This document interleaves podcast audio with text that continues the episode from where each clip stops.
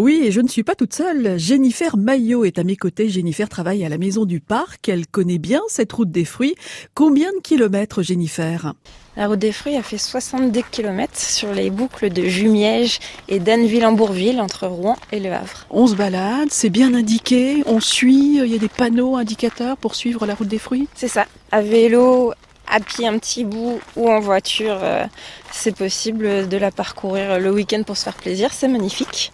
Mais c'est aussi une route euh, pour les habitants, c'est-à-dire euh, tout simplement pour faire ses courses, pour repérer les arboriculteurs qui produisent les fruits de, la, de Normandie. C'est-à-dire qu'on peut s'arrêter, il y a un panneau et on peut s'arrêter, acheter ses fruits auprès des, producteurs, voire peut-être de particuliers. C'est ça. Il y, a à peu près euh, il y a une quinzaine de producteurs qui ont euh, pour la plupart un magasin de vente directe à la ferme.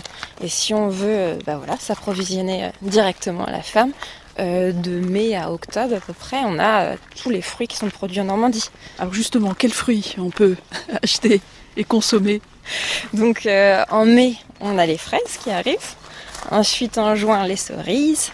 Juillet, les groseilles, cassis, framboises. Euh, Juillet-septembre, les prunes. Août-octobre, les pommes et les poires. Des fruits donc produits ici euh, en vallée de Seine, donc de meilleure qualité forcément.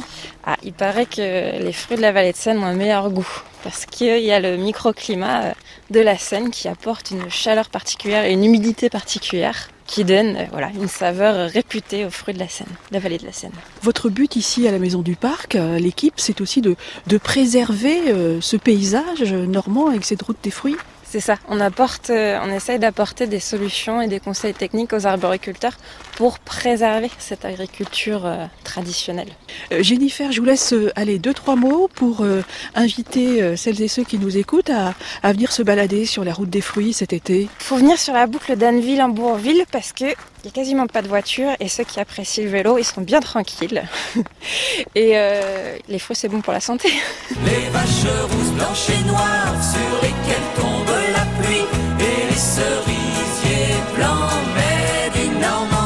Et sur la route des fruits de la vallée de la Seine, il y a des arbres fruitiers, mais aussi des lieux chargés d'histoire, comme par exemple le manoir d'Agnès Sorel à Ménil-sous-Jumièges. Je vous y emmène demain.